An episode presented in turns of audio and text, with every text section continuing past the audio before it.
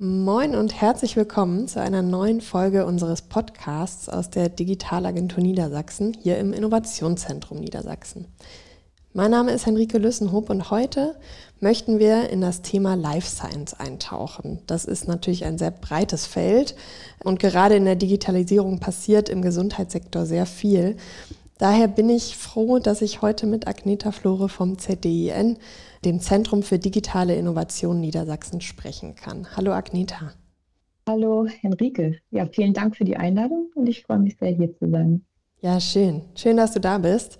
Ja, um das Thema digitale Gesundheit noch etwas greifbarer zu machen, haben wir dafür auch ein spannendes Startup eingeladen. Benjamin Holmer von MingTech wird uns heute ein wenig über deren Werdegang erzählen. Hallo Benjamin. Hallo Henrike. Ja, vielen Dank für die Einladung. Bin gespannt.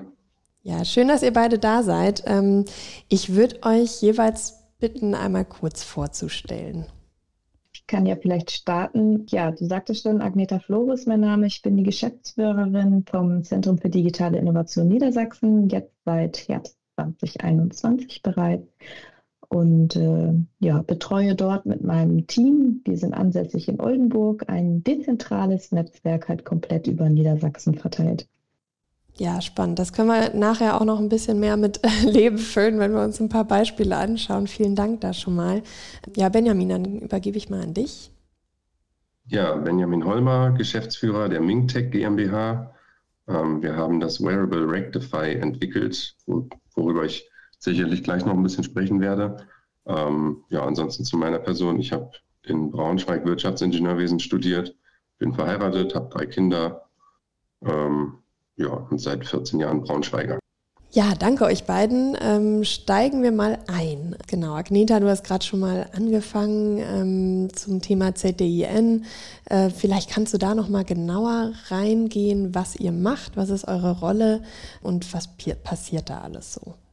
Ja, sehr gerne. Also wir sind grundsätzlich vom Ministerium für Wissenschaft und Kultur in 2019 ins Leben gerufen worden, also gefördert vom Ministerium für Wissenschaft und Kultur und VW vorab, der VW-Stiftung, und ähm, sind mit der Maßgabe an den Start gegangen, dass wir in einem ersten Step die Wissenschaft in Niedersachsen noch besser vernetzen sollen, damit einfach die ganzen verschiedenen Universitäten, Hochschulen, aber auch außeruniversitäre Forschungseinrichtungen noch mehr übergreifend zusammenarbeiten und ihre Kompetenzen da bündeln und ja, sich äh, ergänzen können, sage ich mal. In einem zweiten Schritt natürlich immer auch den Transfer Richtung Wirtschaft zu stärken, damit noch mehr anwendungsorientierte Forschung in Form von Transferprojekten gemacht werden kann. Und in einem dritten Schritt auch ähm, den Dialog mit der Gesellschaft zu begleiten, da Digitalisierung als solches natürlich ein Thema ist, was jeden an, etwas angeht. Digitalisierung betrifft halt alle Bereiche des Lebens, ähm, ist auch nirgendwo wegzudenken und insofern auch da halt den Kontakt zu suchen. Und ähm, ja, wir sind in 2019 gestartet mit der Koordinierungsstelle. Wir sind rechtlich ansässig am Office Institut für Informatik in Oldenburg, da wir erstmal ähm, ja, als Projekt bewilligt wurden und insofern keine eigene Rechtsform haben und irgendwo halt dazugehören müssen. Und so sind wir halt ansässig in Oldenburg mit unserem Team und haben dann halt dezentral unsere sogenannten Herzstücke des Ganzen, unsere Zukunftslabore. Inzwischen haben wir sieben Stück. Äh, wir sind mit sechs gestartet mit den Themen Agrar, Energie, Gesellschaft und Arbeit, Gesundheit, Mobilität und Produktion und haben jetzt im letzten Jahr noch als siebtes Zukunftslabor ähm, das Zukunftslabor Wasser bekommen. Auch ein sehr, sehr wichtiges Thema, was natürlich jetzt gerade auch im Laufe der letzten Jahre im Hinblick auf Klimawandel immer ent entscheidender auch in vielerlei Hinsicht wird. Und insofern ähm, sind wir da sehr gespannt. Diese einzelnen Zukunftslabore sind Forschungsverbünde, die immer aus sechs, sieben, acht, manchmal auch mehr verschiedenen Einrichtungen bestehen und sich halt committed haben, innerhalb von fünf Jahren halt an einem großen Verbundforschungsprojekt zu dieser, in dieser Branche zum Thema Digitalisierung gemeinsam zu arbeiten und halt da auch neue Ergebnisse zu erzielen und dann darüber hinaus halt auch mit neuen möglichen Partnern, ähm, sowohl wissenschaftliche als auch Wirtschaftspartner, halt auch weitere Drittmittelprojekte zu akquirieren. Ähm, das ist auch schon gut angelaufen. Es ist immer Luft nach oben, wie es so ist, aber in sehr vielen Zukunftslaboren sind schon wirklich sehr, sehr viele Projekte gemacht worden. Wir haben ja auch jährliche, ähm, also wir haben ja auch Jahresberichte, die wir veröffentlichen. Da sieht man das auch, wie viele neue Drittmittelprojekte bereits angeschoben wurden.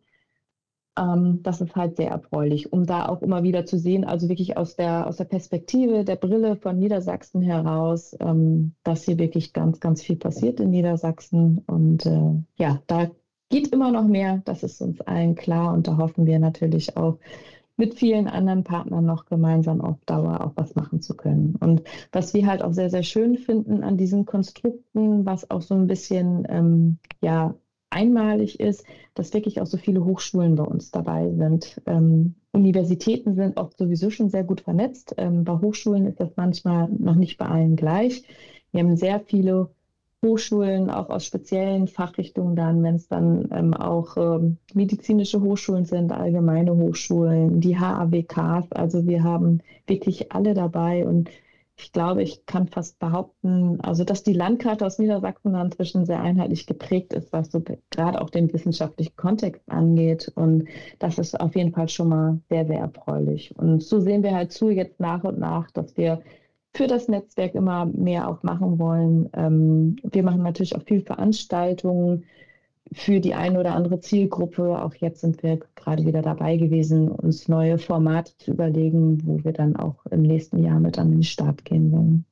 Du hattest eben gesagt Landkarte. Ähm, da muss ich auch sagen, ich habe bei euch ähm, gesehen, ihr habt ja so eine schöne Karte, wo man sehen kann, Partnernetzwerk in Niedersachsen. Ähm, da ist äh, sehr viel dabei. Sehr in allen Ecken kann man da auch Punkte sehen, wo man nochmal genauer reinschauen kann, ähm, wer zum Beispiel zugeordnet zu den verschiedenen Zukunftslaboren dabei ist. Ähm, wie genau arbeitet ihr oder arbeiten dann diese Partner in dem Netzwerk zusammen und genau, wie funktioniert das? Wie profitiert man voneinander? Also in einem ersten Schritt haben wir ja unsere Zukunftslabore, das sind ja auch schon eine Menge Partner. Da gibt es halt immer eine Sprechereinrichtung. Ähm, der Sprecher ist dann quasi so ein Stück weit der Leiter des Zukunftslabors, die Leiterin des Zukunftslabors. Und ähm, unsere Sprecherstandorte sind halt auch schon wirklich über Niedersachsen verteilt. Wir haben Agrar mit Sprecherstandort Osnabrück, wir haben Energie mit Sprecherstandort Oldenburg, Gesellschaft und Arbeit hat Sprecherstandort Hannover, Gesundheit hat Göttingen, äh, Mobilität ist in Braunschweig und Produktion ist auch in Hannover. Und jetzt unser neues Zukunftslabor Wasser hat auch seinen Sprecherstandort wieder in Oldenburg. Und von da aus werden so ein bisschen die Geschicke geleitet. Da gibt es einmal den Sprecher, die Sprecherin, die halt bei uns in unserem höchsten Gremium, dem Direktorium, halt vertreten ist. Und dann gibt es Koordinatorinnen oder Koordinatoren, die halt bei uns äh, äh, so ein Stück weit dezentral angesiedelt sind und mit uns als Geschäftsstelle halt ganz eng zusammenarbeiten, wo wir uns dann äh, regelmäßig austauschen über Dinge, die gemacht werden. Und äh, die Zusammenarbeit, wie die Zukunftslabore das beispielsweise mit assoziierten Partnern handhaben, das ist in der Regel sehr individuell, weil viele Kontakte da auch wirklich bereits über persönliche Kontakte aus den einzelnen Hochschulen oder Universitäten kommen, die die Menschen halt, äh, die Personen halt durch Veranstaltungen, was auch immer kennenlernen oder da vielleicht bereits erste Anknüpfungspunkte im, im, Hinblick auf Projekte hatten oder die vielleicht auch schon für den Antrag des Zukunftslabors ein LOI ausgestellt haben. Und so wird das dann in der Regel gehandhabt. Und die Zukunftslabore haben dann auch eigene Veranstaltungen teilweise oder Jourfixe, wo sie dann halt ihre Partner mit einladen und das dann auch selber steuern können, wie sie mit den Partnern zusammenarbeiten wollen. Mhm. Und auch da ist es individuell unterschiedlich, weil natürlich auch jeder Partner mit ganz anderen Ansprüchen an uns kommt. Also es gibt halt welche, die sagen, hey, ich will einfach nur mal informiert sein, was so gerade in der Branche passiert, äh, wo so der der Nerv der Zeit ist. Es gibt aber auch andere, die sagen, ja, ich habe total Lust auf ein Forschung- und Entwicklungsprojekt. Ich habe zwar noch nie eins mitgemacht, aber ich würde gerne mal, wenn ihr da was Passendes habt. Und dann gibt es andere, die kommen bereits mit einer Idee im Gepäck und sagen, ich habe das und das und brauche da halt Unterstützung. Wer kann mir da denn helfen? Da muss man dann natürlich auch individuell einfach schauen, wie es passt an der Stelle. Mhm. Das zeigt ja, dass auch sehr unterschiedliche äh, Hintergründe da auch mit rein können. Ne? Also dass man da nicht ähm, genau, dass man auch schauen kann, was ist für mich gerade als Projekt, als äh, was auch immer da gerade passiert, ähm, sinnvoll und wie kann ich mich einbringen. Ja, Wir arbeiten beispielsweise auch viel mit äh, Multiplikatoren zusammen. Also darunter verstehen wir jetzt klassisch äh, die Wirtschaftsförderer, die Verbände, die Kammern, also HWKs, IHKs und so weiter. Da sind, da sind wir doch auch mit vielen regelmäßig im Austausch. Und für die ist es einfach total spannend, immer auszugucken, was passiert, dass die einfach was mitbekommen. Aber auch, die sind ja in der Regel in ihren eigenen Regionen super vernetzt, also auch viel tiefgreifender, als wir das je könnten, mit kleinen KMUs, die uns vielleicht nie kennenlernen würden, mhm. weil die über uns irgendwie nichts erfahren.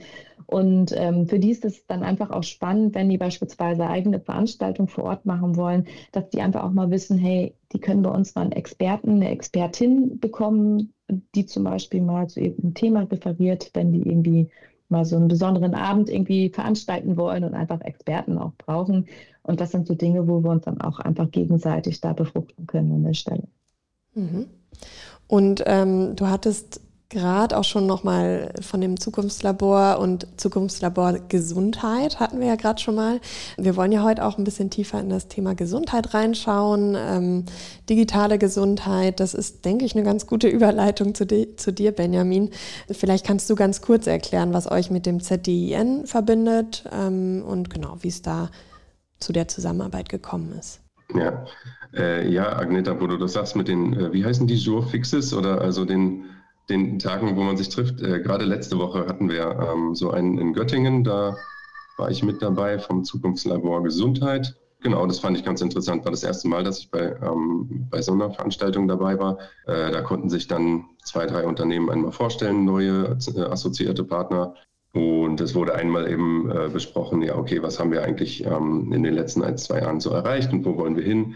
Und das Spannende daran ist dann einfach, dass man sich dort genau vor Ort austauschen kann mit genau den Leuten, die eben sagen, wir suchen jetzt Partner für Forschung oder Partner für Entwicklung und sich dort dann austauschen kann.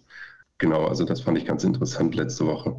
Ansonsten, Henrike, hast du gefragt, genau, wo kommen wir her? Wie kommen wir ins Z-Dienen? Wir sind eine Ausgründung aus der TU Braunschweig und haben damals eigentlich aus der Idee heraus eines Sensor-Patches für Neugeborene welches auf den Brustkorb geklebt werden sollte ähm, und Beatmung triggern. Äh, das war uns allerdings, also das haben, haben, meine beiden ehemaligen Kollegen am Institut für Mikrotechnik ähm, entwickelt. Und daraus, das war uns dann zu kompliziert äh, mit Medizinprodukte und mhm. äh, kleine neugeborene oder neugeborene Babys und haben uns dann überlegt, was kann man mit dieser Technologie noch machen.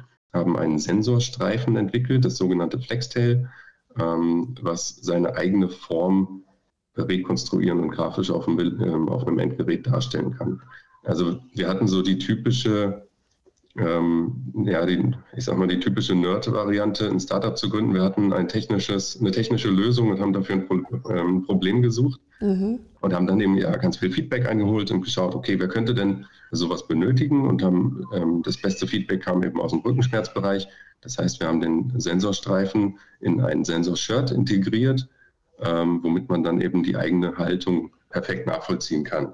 Und da haben wir auch gesehen, da gab es sehr viel äh, Forschung und Entwicklung auf dem Gebiet in der letzten Zeit. Ähm, also jetzt, ja, wenn ich mir beim BMBF äh, die Forschungsprojekte angucke, dann gibt es ja einige, die Ergonomieanalyse am Arbeitsplatz und sowas tracken wollen.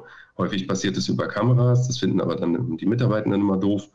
Ähm, und wenn es über wirklich Sensorik geht, dann ja, gab es da bisher keine vernünftige Lösung für. Also es wurde dann meistens über irgendwelche kleinen Beschleunigungssensoren äh, die Körperhaltung getrackt, ähm, wo dann, ja, wo ich dann irgendwie 20 Sensoren an mir dran habe und die müssen dann zusammengelötet werden und dann habe ich irgendwelche komischen Kabel in, in meinem T-Shirt drin und das will natürlich auf Arbeit keiner anziehen. Und wir haben es dann eben geschafft, äh, ja, ein Sensorshirt zu entwickeln, was die Haltung tracken kann. In dem Zuge haben wir dann äh, mit Professor Deserno vom Institut für äh, medizinische Informatik vom PLRI in, äh, von der TU Braunschweig mal gesprochen. Der fand das total interessant. Da haben wir auch die ersten Projekte schon gemacht. Zum Beispiel haben wir ein Projekt äh, für die Erkennung von Aktivitäten des täglichen Lebens äh, durchgeführt und darüber auch eine Veröffentlichung. Also darüber hat das Institut auch eine Veröffentlichung geschrieben. Und womit wir herausfinden konnten, dass wir mit unserem Sensorshirt, also mit einer sehr, sehr hohen Genauigkeit, mit einem äh, Supervised Learning ähm, Algorithmus, also mit einem Machine Learning Ansatz, herausgefunden, ähm, dass wir ja die meisten Aktivitäten des täglichen Lebens sehr genau und sehr zuverlässig klassifizieren können. Kann man sich auch vorstellen, klar, wenn ich, wenn ich meine gesamte Wirbelsäule darstellen kann, ich kann eben auch Torsionen darstellen, Torsionen und Seitneigung. Das heißt, wenn ich laufe, dann sehe ich eben, äh, wie sich der, der Sensor, ich sag mal, ähm, von links nach rechts tordiert.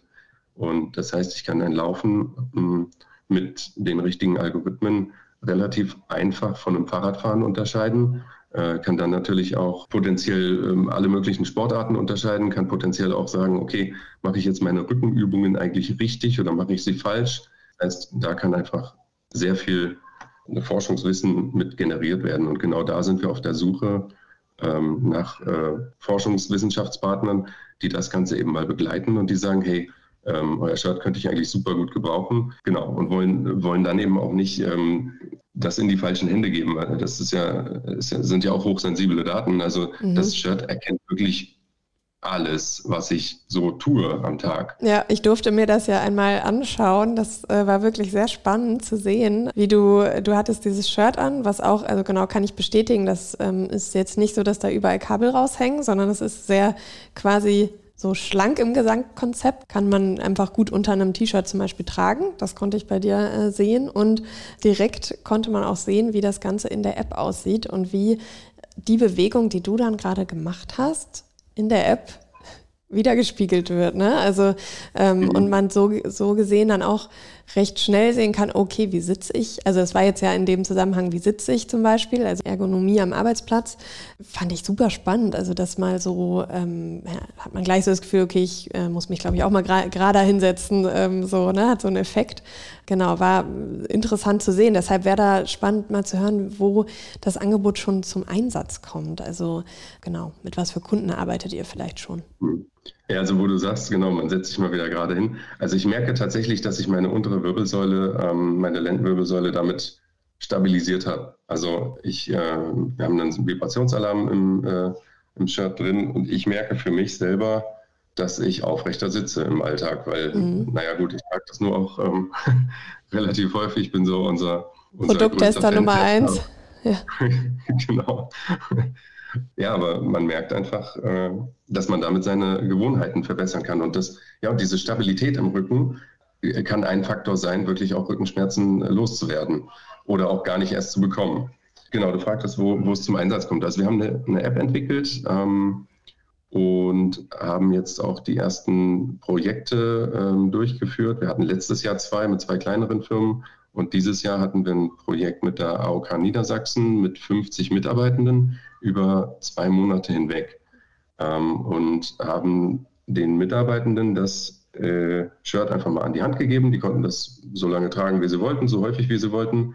Und genau, und ähm, sollten das einmal, also durften das einmal erstens testen, auch Feedback geben. Und zweitens äh, haben wir dann eben die, die Daten auch mal untersucht und geguckt, okay, wo, was kann man eigentlich mit diesen, mit diesen Daten machen mhm. auch. Äh, also erstens, was machen unsere, unsere potenziellen Kunden damit?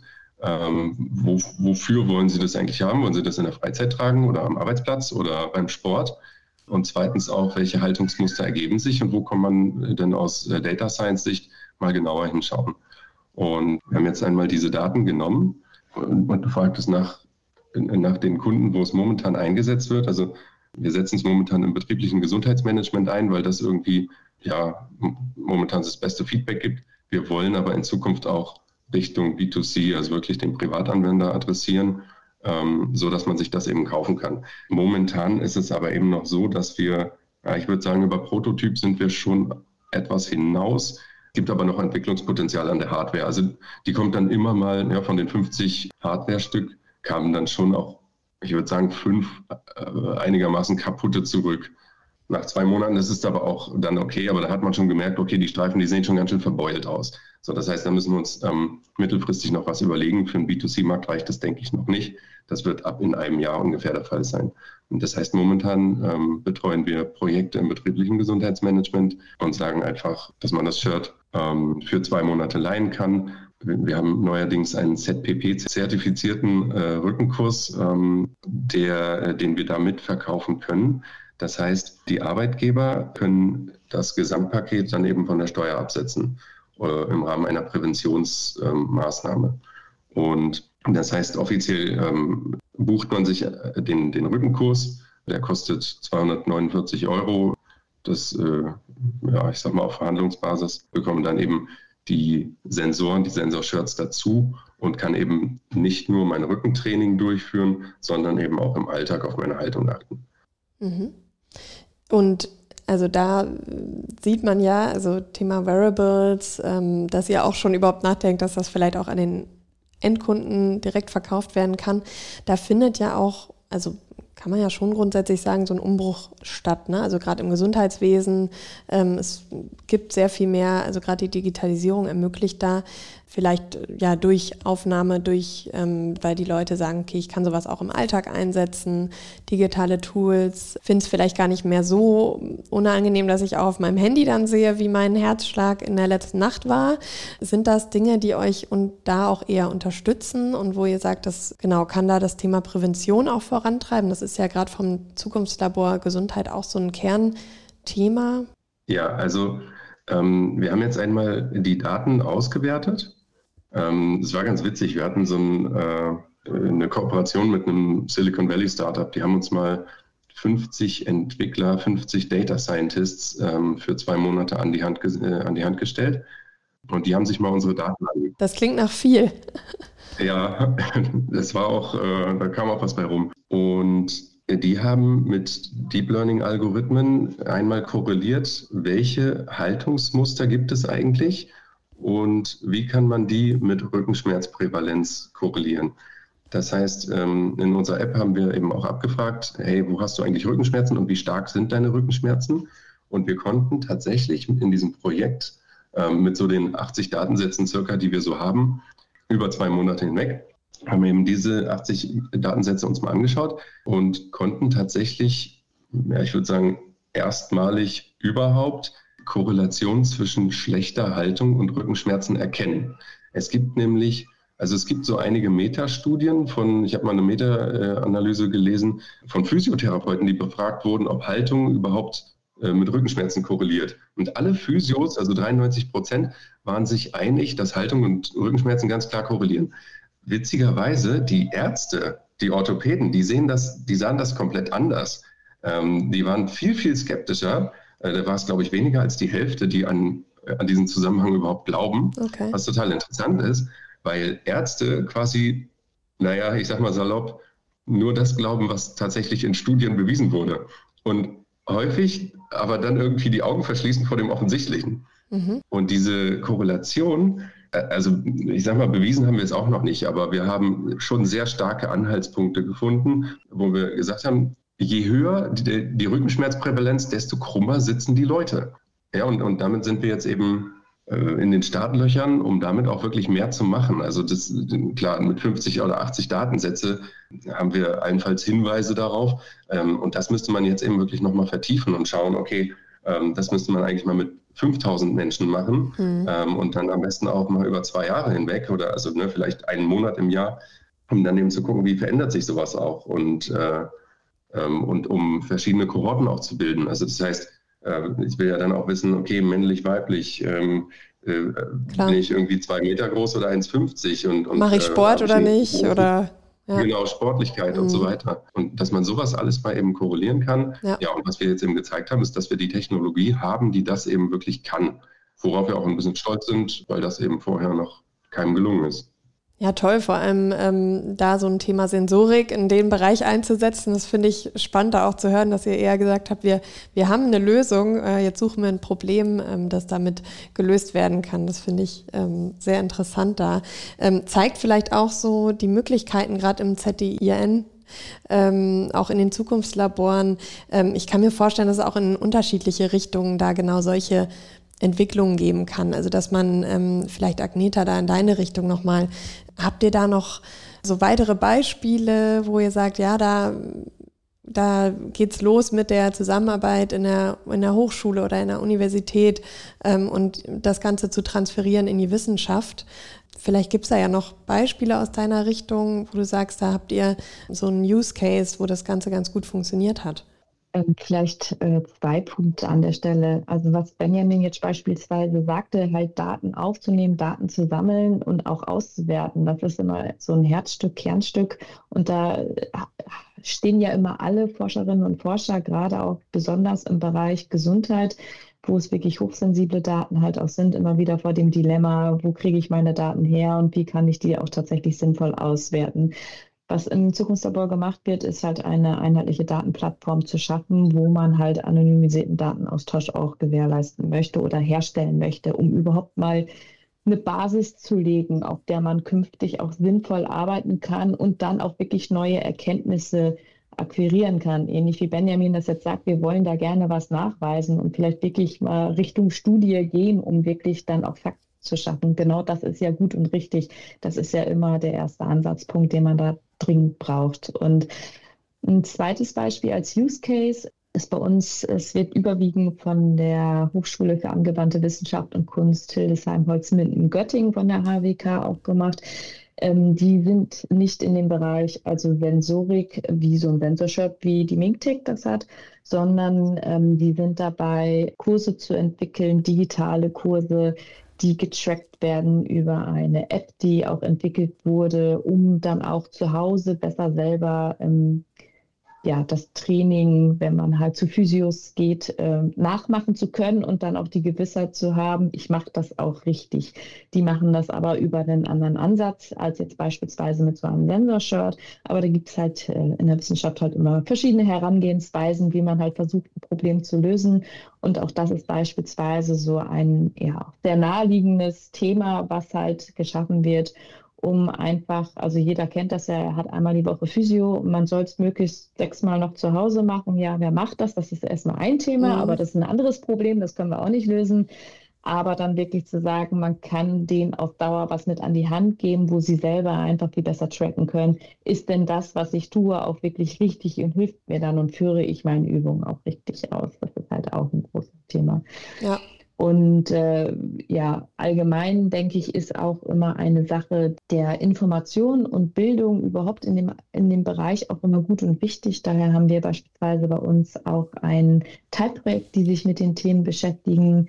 Ähm, ja, ich, ich nenne es mal Weiterbildung von interessierten Dritten tatsächlich auch. Mhm. Ne? Also das muss jetzt äh, nicht jemand sein, der als Arzthelferin arbeitet oder Krankenschwester oder was auch immer, sondern es sind wirklich ähm, Seminarangebote, die geschaffen wurden für interessierte Dritte, die beispielsweise halt auch direkt aus dem Zukunftslabor kommen. Äh, da sind jetzt erste Kurse online, die können bei uns auch auf der Internetseite auf unserer Plattform nachgeschaut werden und sich da auch angemeldet werden. Ähm, da wird es auf Dauer, denke ich, immer mehr geben, weil es immer mehr Leute gibt, die sich für diese Themen auch einfach interessieren und einfach da auch mehr erfahren möchten. Und ob es in Richtung Prävention geht oder Richtung, ich möchte einfach nur mal wissen, was möglich ist, oder zum Beispiel so ein sensibles Thema wie Daten, was passiert mit meinen Daten, mhm. möchte ich meine Daten irgendwie für die Forschung freigeben, wo auch einfach mal so aufklärende Themen auch bearbeitet werden, um da auch vielleicht einfach so ein Stück weit die Angst und die Sorge zu nehmen und äh, dadurch auch einfach so eine Basis zu schaffen, dass vielleicht mehr Menschen dazu bereit sind, was dann wiederum ja die Wissenschaft auch beflügelt. Oder halt Startups, die auch mit Daten forschen wollen, wo man dann einfach vielleicht so ein bisschen die Hemmschwelle senken kann, da wirklich von sich auch selber als Proband was freizugeben. Ja, und nur so erfährt ja auch quasi die Wissenschaft, was sind denn ähm, vielleicht Hürden oder was sind denn Ängste, die da sind und wo muss man vielleicht, also was muss man auch mitdenken. Ähm, denn man kann sich ja was ganz Schönes ausdenken, wenn aber am Ende der, der oder die Nutzer, Nutzerin das Ganze, ähm, das einfach nicht zusammenpasst, dann wird es ja auch wieder schwierig. Ne? Also ich denke mir, ähm, gerade Benjamin bei euch, ähm, was du ja auch meintest, dieses, ja, man kann eine Sensorik haben oder man kann etwas haben, wo man äh, Dinge misst, aber am Ende muss ja die Person äh, das ja auch anziehen wollen zum Beispiel ne? und das im Alltag funktionieren. Ja, also wir hatten es ähm, tatsächlich so gelöst, dass wir es komplett anonym gemacht haben.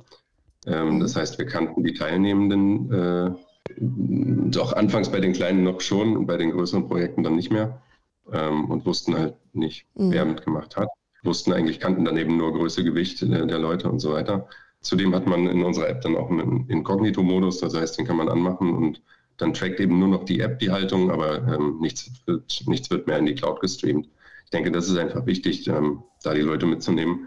Und ich denke, da ist Datenschutz auch wirklich, ähm, es wird manchmal ein bisschen zu kompliziert gedacht. Ähm, und manchmal denke ich, ist die einfache Lösung einfach zu sagen, naja, ist jetzt äh, unerheblich, was da jetzt im Gesetz steht, aber ähm, wenn, wenn äh, diejenigen, ähm, die das Shirt anhaben, die Möglichkeit haben, erstens alle ihre Daten äh, ähm, äh, nicht hochladen zu können und ja, also wirklich Herr ihrer eigenen Daten sind ähm, und, und genau nachlesen können, was mit den Daten passiert, dann habe ich ja eigentlich schon, ja, dann habe ich ja das erfüllt, was, was der Gesetzgeber eben auch mhm. haben will. Und gerade, also da denke ich mir auch gerade in diesem Arbeitskontext, ne, da werden die Leute ja auch noch mal ein bisschen vorsichtiger. So was mache ich dann, ja. was, was verbreitet oder was werden an Daten über mich an meinem Arbeitsplatz aufgenommen? Ähm, kann ich mir sehr gut vorstellen. Ja, ja denke ich, ein sehr wichtiges Thema. Ja. Mhm. Wir ähm, kommen schon in Richtung Ende des Gesprächs. Ähm, ich würde so als abschließende Frage ähm, das äh, Thema Digitalisierung nur noch mal im Allgemeinen aufgreifen. Ähm, vielleicht Agneta zuerst mal in deine Richtung. Was sind denn so aus deiner Sicht, gerade wenn du das ZDIN anschaust, ähm, so die größten Treiber der Digitalisierung, ähm, die ihr so seht? Also gerade wenn es in diese innovativen Richtungen geht, ähm, wie geht ihr das Thema an und wo sagst du, okay, da ähm, passiert gerade besonders viel? Vielleicht kannst du das aus deiner Sicht nur kurz mal sagen. Hm, das Thema Daten, Datengewinnung und auch Datenauswertung ist natürlich ein ganz, ganz großes, also erstmal auch ein sensibles Thema, wo sich alle natürlich auch hoffen, dass es da besser und einfacher wird.